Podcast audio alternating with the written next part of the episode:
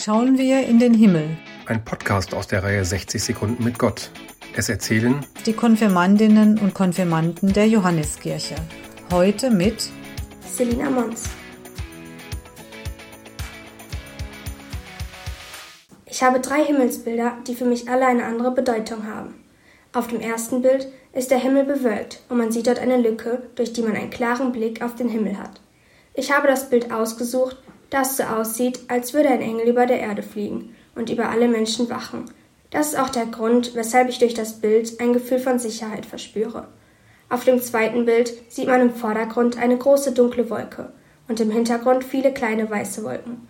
Und es sieht so aus, als würden die weißen Wolken die dunkle verdrängen.